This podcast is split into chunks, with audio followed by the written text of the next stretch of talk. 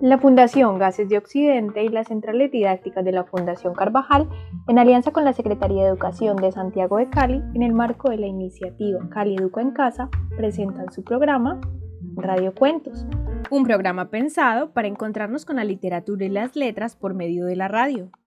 Cada semana, los días martes, viernes y sábado, llevaremos hasta tu casa diversas historias para disfrutar de la magia de la lectura y aprender en familia.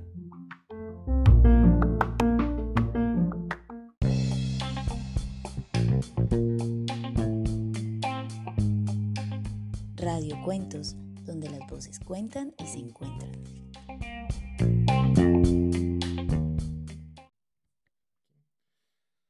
Hola, de nuevo nos encontramos en esta propuesta radiofónica pensada para ustedes, maestros, padres de familia y cuidadores en general.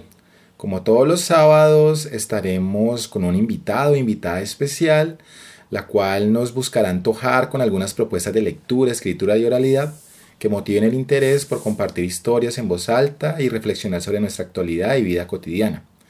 Bienvenidos, bienvenidas. Les habla Ediel Betancourt, gestor cultural y promotor de lectura de la Fundación Gases de Occidente. Y en este episodio tengo el gusto de compartir con la maestra Andrea Llanos, que nos explicará y nos comentará mucho sobre su experiencia alrededor del enfoque Reggio Emilia.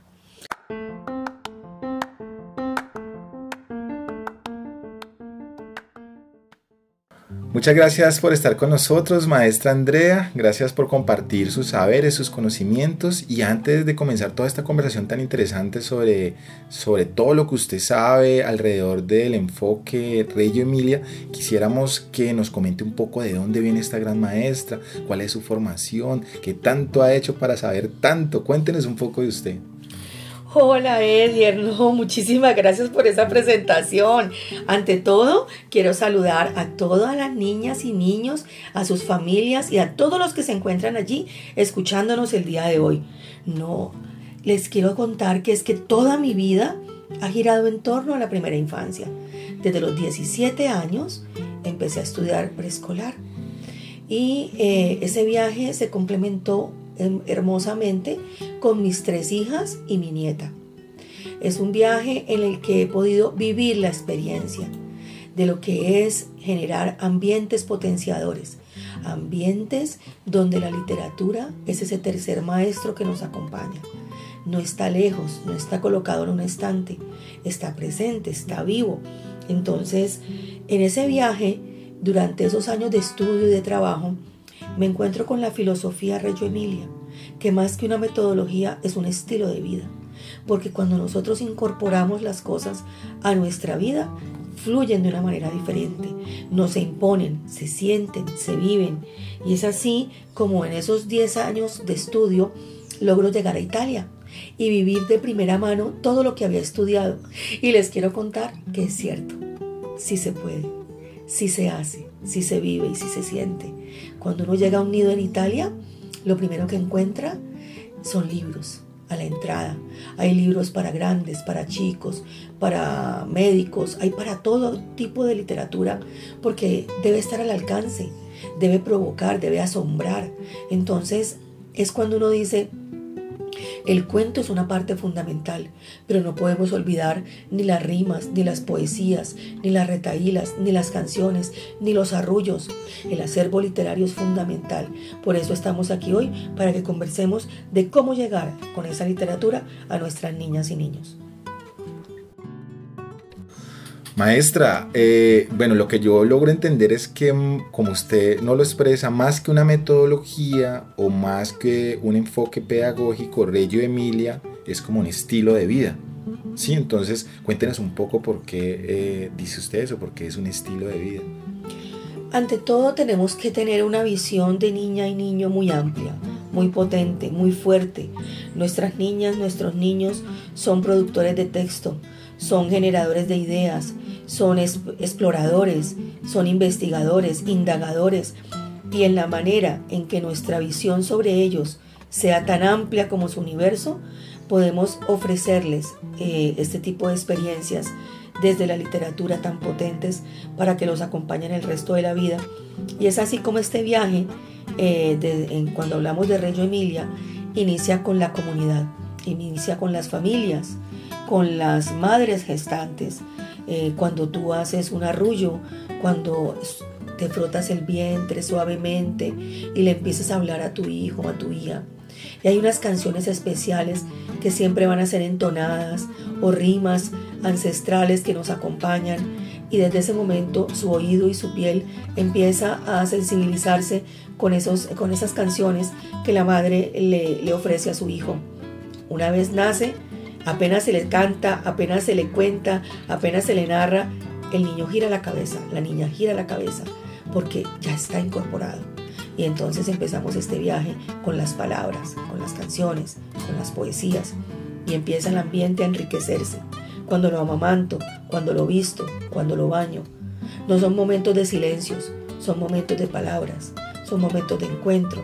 Y es allí donde la madre empieza a fortalecer el padre, los hermanos, los abuelos, todo el ambiente literario para nuestras niñas y nuestros niños.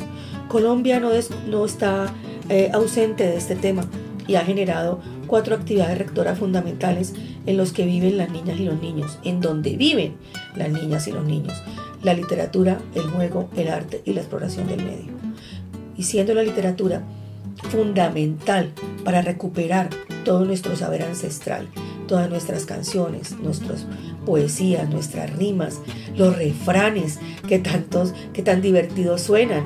Entonces no podemos abandonar esta riqueza que tiene Colombia y es por eso que la literatura eh, forma parte fundamental. En Vanguardia siempre vamos a encontrar eh, apoyos porque podemos conocer cómo se canta en el Amazonas, cómo se canta en Guainía, eh, educarle el oído, porque cuando hablamos de bilingüismo no necesariamente estamos, hablando de inglés, estamos hablando de las lenguas, de los idiomas, de lo que nos en Colombia hay lenguas nativas con canciones hermosísimas y, y en Manguarret podemos encontrar todo este acervo literario. Entonces, eh, abramos nuestras ventanas para poder ofrecerle a nuestros hijos la literatura y poder hacer de Colombia una Colombia educada, una Colombia que cuando regala algo, regala un cuento, regala una rima. A veces nos preocupamos de regalar eh, juguetes y los niños ya juegan hasta con la sombra. Los niños juegan con una caja, los niños crean a partir de una tapa, pero los cuentos, conocer a los escritores, conocer las líneas que maneja cada uno, diferentes temáticas, eso es único y ese es nuestro papel fundamental. Y Reyo Emilia encuentra en la literatura un apoyo vital a la hora de diseñar un ambiente y ofrecer una experiencia significativa para las niñas y los niños. Bueno, y hablando de que la literatura es un regalo y que hay que dar regalos literarios dentro del hogar, pero también dentro de cualquier reunión, cuando se comience una reunión de trabajo, cuando usted comience una clase, cuando comience, vayan a celebrar un cumpleaños, el mejor regalo es un texto regalo. Y el texto regalo de hoy se llama El día que los crayones renunciaron de Oliver Jeffers, un texto recomendado para todos los padres, madres y cuidadores eh, de parte de la maestra Andrea Llanos.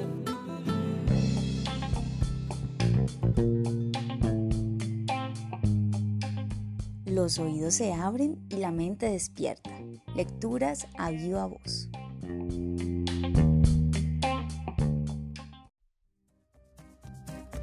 El día que los crayones renunciaron, por igual ilustrado por Oliver Jeffers, Fondo de Cultura Económica. Un día en la escuela, cuando Duncan iba a sacar sus crayones, encontró un montón de cartas con su nombre. Hola Duncan, soy yo, Crayón Rojo. Necesitamos hablar. Me haces trabajar más duro que a cualquiera de tus otros crayones.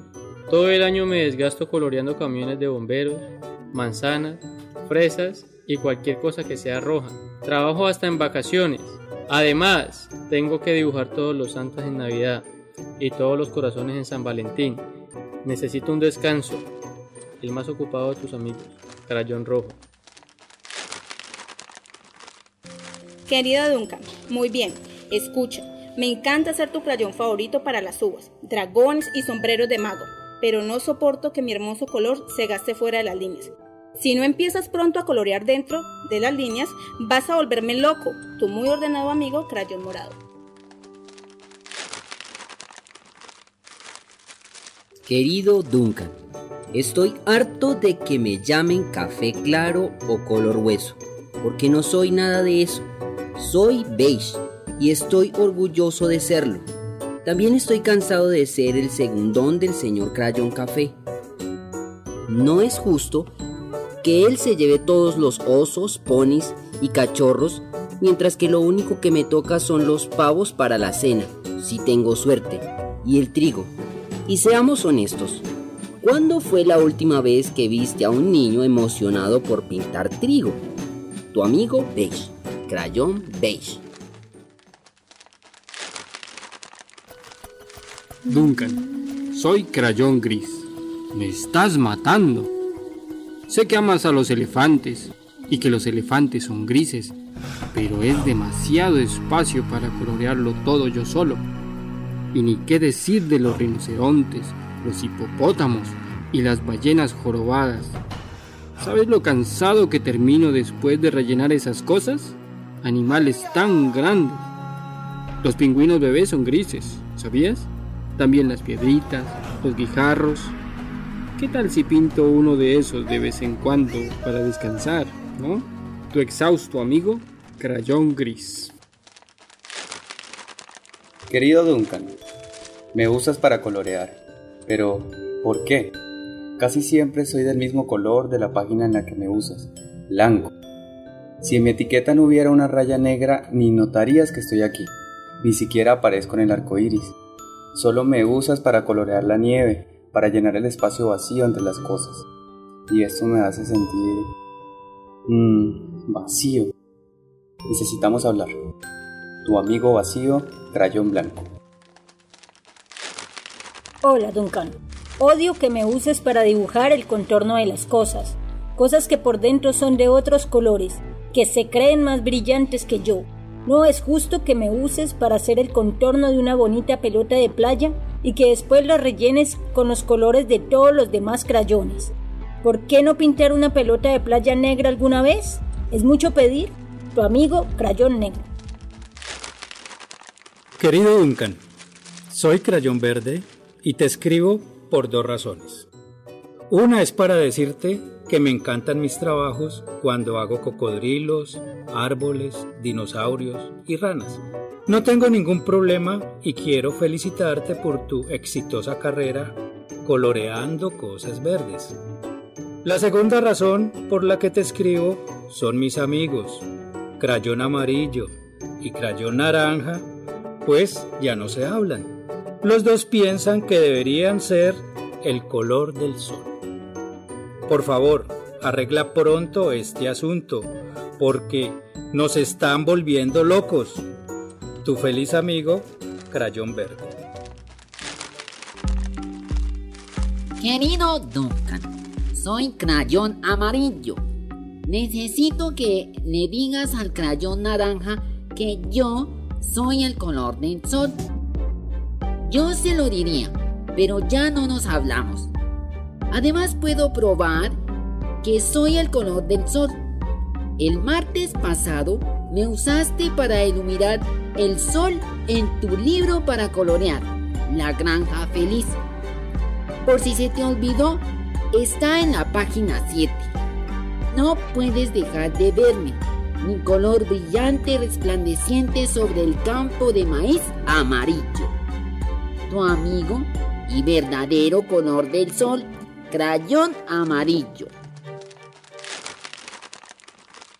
Querido Duncan, Veo que Crayón Amarillo ya habló contigo, el gran chismoso. No importa, ¿podrías aclararle al señor Soplón que él no es el color del sol? Yo lo haría, pero ya no nos hablamos. Los dos sabemos claramente que yo soy el color del sol. Pues el jueves me usaste para colorearlo en las páginas La isla del mono y Conoce al guardián del zoológico, de tu libro para colorear un día en el zoológico. ¿No te alegra tenerme aquí? ¡Ja! Tu camarada y verdadero color del sol, crayón naranja. Querido Duca, es genial haber sido tu color favorito durante este año, el anterior y también el anterior. Ah, ese. He disfrutado en serio todos los océanos, los lagos, los ríos, gotas de lluvia y el cielo despejados. La mala noticia es que ya estoy tan corto y rechoncho que ni siquiera alcanzo a ver por el borde de la caja de los crayones. Necesito un descanso. Tu amigo rechoncho, crayón azul. Duncan, escucha niño, no me has utilizado ni una sola vez en el año. Es porque crees que soy un color para niñas, ¿verdad? Y hablando de eso, por favor dile a tu hermanita que le agradezco por usarme en su libro para colorear Linda Princesa. Pienso que hizo un trabajo fabuloso, sin salirse de la raya. Regresando a lo nuestro, ¿podrías por favor usarme de vez en cuando para colorear algún dinosaurio, monstruo, vaquero, rosa? No les caería mal un poco de color. ¿Tu no usado amigo? Crayón rosa. Oye, Duncan, soy yo, Crayón Durazno. ¿Por qué me quitaste mi envoltura? Ahora estoy desnudo y me da pena salir de la caja de crayones. Ni siquiera tengo ropa interior. ¿Te gustaría ir desnudo a la escuela? Necesito cubrirme. Ayuda. Tu desnudo amigo, Crayón Durazno. Al fin terminó de leer todas las cartas. El pobre Duncan solo quería colorear y por supuesto también quería que sus crayones fueran felices. Esto le dio una idea. Pintar. Cuando Duncan le enseñó a su profesora su nuevo dibujo, ella le puso una etiqueta de buen trabajo por colorear y una estrella dorada por su creatividad, pues había un cielo amarillo, un dinosaurio rosa, un dragón morado, un sol naranja, el mar era verde, los gatos blancos, los osos marrones, los elefantes rosas, las ballenas naranjas, cocodrilos azules, caballos rojos, pingüinos bebés grises, arcoíris negros.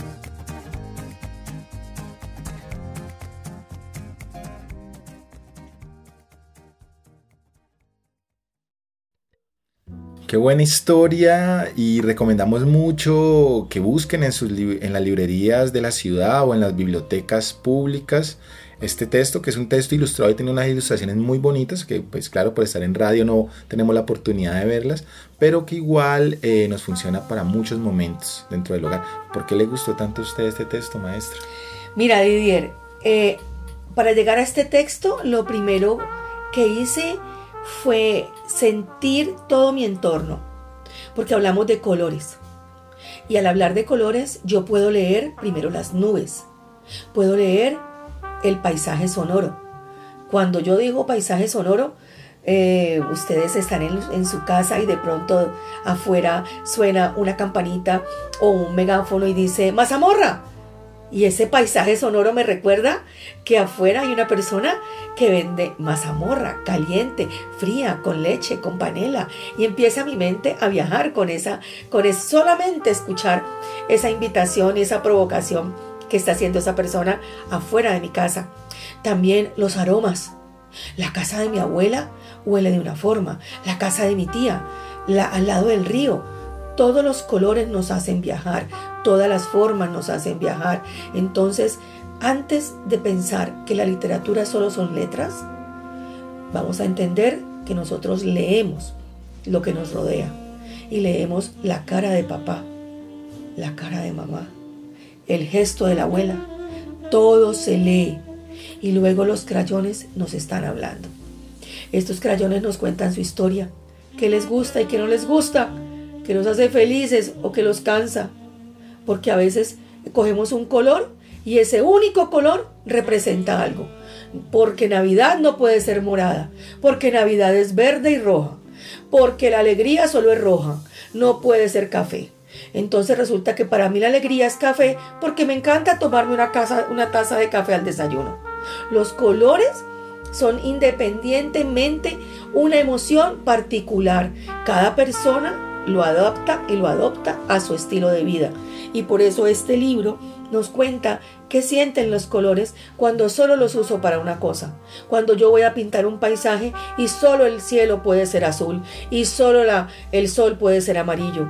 Pero resulta que la forma en que ven cada niño es un arco iris de colores y un arco iris que le permite eh, dibujar todo lo que ve, pero de forma diferente. Y no hay quien diga que la ballena no puede ser morada. Maestra, y volviendo un poco al tema de la pedagogía Reggio Emilia, pues yo quisiera saber, que, decir, como un maestro, digamos, colombiano, ¿cuál es esa primera impresión al reconocer otro modelo pedagógico o otra escuela en, en, otro país? ¿Qué tanto diferencia había o hay con nuestras escuelas en Colombia o, la manera como nosotros enseñamos, sobre todo en primera infancia, o si había similitudes? ¿Cómo fue ese primer encuentro? ¿Por qué me apasionó eh, conocer y profundizar en esta filosofía? Porque su origen es después de la Segunda Guerra Mundial. Nacen en medio de los escombros, nacen en medio de una situación muy difícil. No nació en medio de, de la facilidad, no, nació en medio de la oportunidad de cómo transformar ese escenario de dolor en un escenario de color.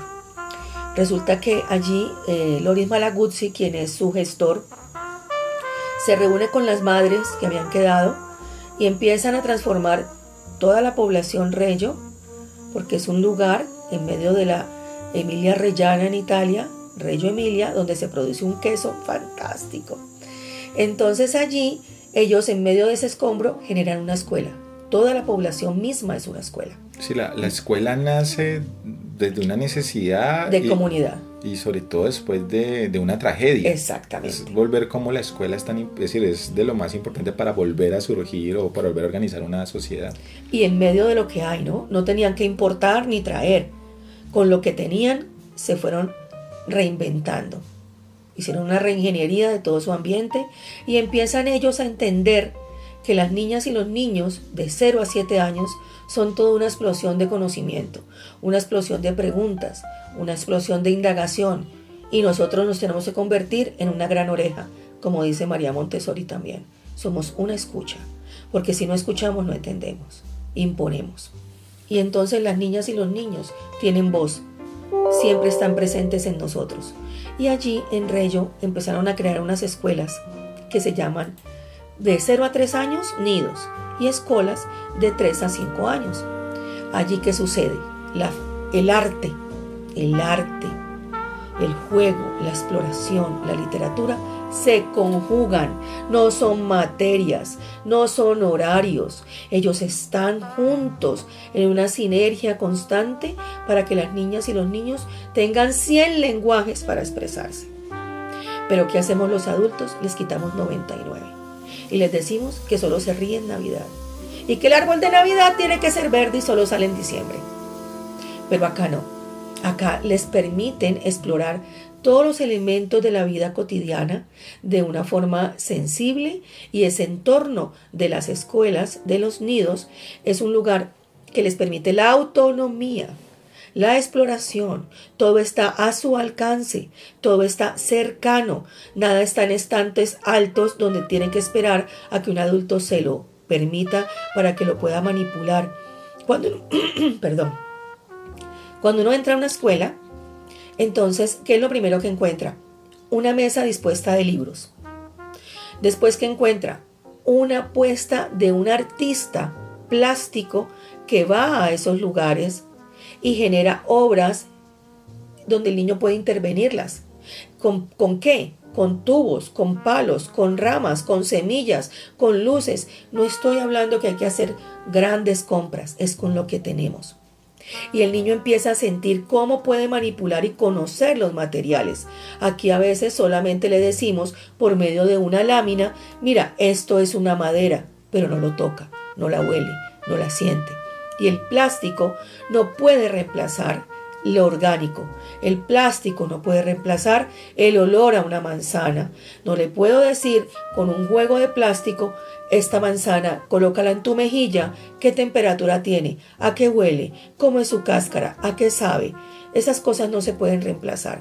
Por eso esa filosofía me atrae tanto, porque le trae la vida misma a los niños para que la sientan, la exploren, la encuentren y en cada uno de los ambientes me encontraba yo un libro. Si iba a la cocina, los niños tenían un recetario abierto. Si iba a un espacio donde estaban trabajando con semillas, había libros, había lupas, había linternas, toda serie de elementos que le permitiera encontrarse con ese material de una forma cercana y sensible, pero la literatura estaba presente en todos los rincones. Había libros en mesitas, había libros en las esquinas, había libros en canastas, había libros en estantes bajos, en cajas de frutas, en estivas, pero siempre había libros que me hablaban de algo, de los colores, de las formas, de las ballenas, de, los caballos, de los sembrados, de Australia, de diferentes lugares. Pero a veces nos concentramos en presentar imágenes prediseñadas para que los niños entiendan lo que es una manzana. Ellos utilizan una obra de arte para mostrar una manzana. A veces le muestro una gallina que está dibujada, pero ellos utilizan un óleo del siglo XV para mostrarle cómo dibujaba en ese momento ese artista esa gallina. Entonces es acercar el arte, la literatura, el juego tradicional a nuestras niñas y niños. Esto es aprender siempre de la observación y, y de la experiencia misma. La autonomía. Maestra, ¿y una experiencia particular de trabajo con este enfoque, con esta pedagogía? digamos, un trabajo bien particular que usted reconozca y haya hecho. La huerta. La huerta es un lugar fantástico. Ellos tienen una huerta, como tienen estaciones, producen alimentos de acuerdo a la estación y eh, las familias se incorporan a este trabajo. Entonces eh, hay una época en que siembran fresas, por decir algo. Nosotros sembraríamos calabazas, sembraríamos eh, lechugas, rábanos que son tan fáciles de cultivar, el tomate se cultiva en un tarro. Entonces hacemos todo el proceso de cultivo cercano y con familias y luego viene recolectar este producto. Ellos van consignando van documentando el paso a paso. Entonces hay un libro previo que es de documentación de la huerta, qué semillas uso, cómo preparo la tierra, con las familias y con los niños. Y luego viene la creación de estos recetarios con estos productos propios de la región y se resaltan las cocinas ancestrales lentas con las nuevas cocinas que tienen las madres y se producen nuevas cocinas, nuevos recetarios que los niños grafican. Con, con sus dibujos que se grafica, con sus fotografías que se publican estos documentos. Entonces, mira, no solamente es que el niño, un día hicimos una receta independiente con unos productos que yo le traigo que no saben su origen. Muchas veces le preguntas a un niño de dónde vienen los tomates y algunos contestan de la 14 o de un almacén de cadena porque lo que saben es que el producto se compra en una bolsa no de dónde viene, cómo se produce. Entonces este tema de las huertas nos une como familia, como comunidad, con las niñas y los niños para el rescate de las cocinas lentas y para el rescate de unas nuevas cocinas donde ellos son los protagonistas.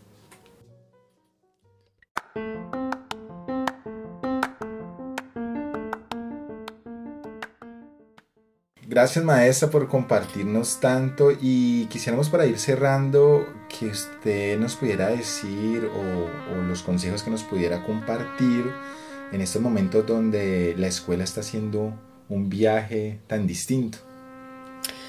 mira, nos hemos dado cuenta que en algunas ocasiones, en un país muy, muy lejano, los hogares no estaban listos para la virtualidad y no estaban listos para que fuera un ambiente pedagógico porque los hogares eran un lugar donde se recibían visitas, donde había otro tipo de movimientos, se celebraban fiestas, cumpleaños, pero resulta que ahora el ambiente pedagógico se traslada al hogar y el niño termina trabajando en la mesa del comedor, en la mesa de la sala, porque no había un lugar dispuesto. Y ya es el momento de generarle un ambiente personal, pedagógico, con luz, eh, con una mesa a su altura, con una silla que le permita poner los pies en el piso y tener una posición adecuada, porque le pido concentración, que atienda a la maestra a través del computador, pero el ambiente que le estoy generando no tiene las condiciones para que el niño y la niña puedan tener eh, este acceso a este momento pedagógico con su maestra y con ustedes, porque es que ahora el rol, los roles se han transformado un poco. La maestra genera una información, pero ahora es el adulto acompañante quien está allí con estos niños y niñas eh, haciendo de manos y trasladando estas voces al hogar. Y muchos dicen es que yo no soy maestro, pero somos padres y madres. Somos maestros de vida. El compromiso es muy grande. Sé que todos tienen teletrabajo, pero ahora nuestras niñas y niños están en casa. Nos necesitan. Y todo esto, todo esto requiere un diálogo, requiere de acuerdos, de transformaciones. Cuando nos, nos aferramos a lo conocido y el cambio no es una opción, todo se nos dificulta. Así que abramos nuestras mentes y transformemos este hogar, porque el entorno es el tercer maestro, es el que acompaña en este proceso. Los invito a que viajemos juntos. Muchas gracias maestra por este episodio de Radio Cuentos. Invitamos a todas las personas que nos escuchan a que sigan investigando sobre la pedagogía Reggio Emilia y sigan también a nuestra maestra Andrea Llanos, una de las maestras que más sabe de este tema en la ciudad y con más experiencia en primera infancia. Muchas gracias maestra. A ustedes, feliz de haber estado aquí. Nos vemos pronto y como siempre nos leemos pronto.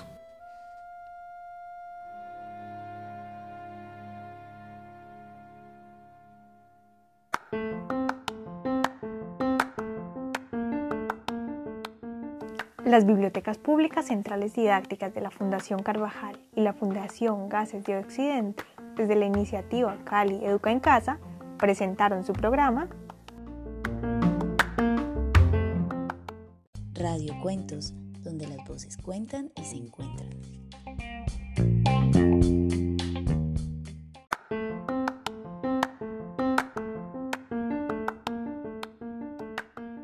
Si quieres que te compartamos el audio de la lectura del día de hoy, no dudes en escribirnos a nuestra línea de WhatsApp 300 712 1742 o si quieres ir por más contenidos visita nuestras fanpage arroba bibliocasona, arroba bibliopoblado o arroba bibliovallado.